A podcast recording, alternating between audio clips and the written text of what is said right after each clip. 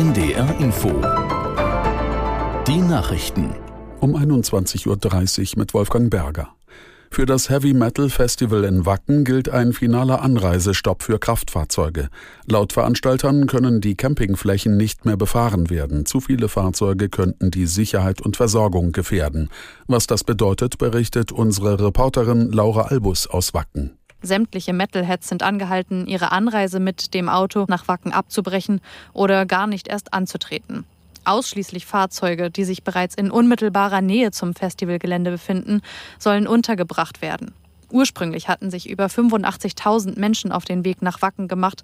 Einige Festivalbesucherinnen und Besucher, die teils seit mehr als 30 Stunden unterwegs sind, kritisieren die spärliche Informationsversorgung durch die Veranstalter und werden nun ihre Anreise entweder zu Fuß fortsetzen oder ihre Anreise komplett abbrechen müssen. Das Auswärtige Amt hat eine Reisewarnung für Niger ausgesprochen. Wegen der unübersichtlichen Lage nach dem Militärputsch sollen Deutsche das westafrikanische Land verlassen. Aus Berlin Kai Clement. Wörtlich schreibt das Auswärtige Amt weiter, falls Sie sich derzeit in Niger aufhalten, prüfen Sie, ob Ihr Aufenthalt noch zwingend erforderlich ist und nutzen Sie gegebenenfalls die nächste sich bietende Möglichkeit zur Ausreise.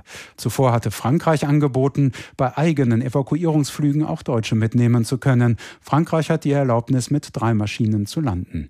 Gestern hatte das Auswärtige Amt mitgeteilt, dass es eine hohe zweistellige Zahl von Deutschen in Niger gebe, und zwar jenseits von Bundeswehr und Botschaftsangehörigen. Angehörigen.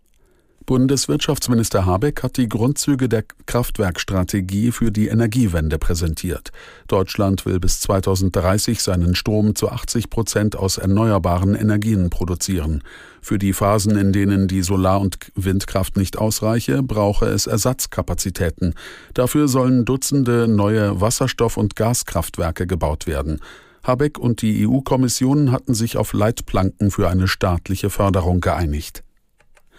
Die Ukraine will künftig einen Teil ihrer Getreideernte über kroatische Häfen exportieren.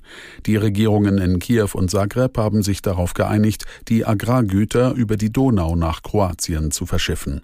Anschließend soll die Fracht per Eisenbahn an die Adriaküste gebracht werden. Um welche Exportmengen es dabei geht, wurde nicht mitgeteilt. Und das Wetter in Norddeutschland. Nachts oft trocken bei 16 bis 11 Grad. Morgen mehr Wolken und aufkommende Schauer, im Osten noch freundlich 18 bis 22 Grad. Und die weiteren Aussichten. Am Donnerstag Schauer und Gewitter, gebietsweise heiter 18 bis 21 Grad. Am Freitag einzelne Schauer und Gewitter, zum Teil freundlich bei 18 bis 22 Grad.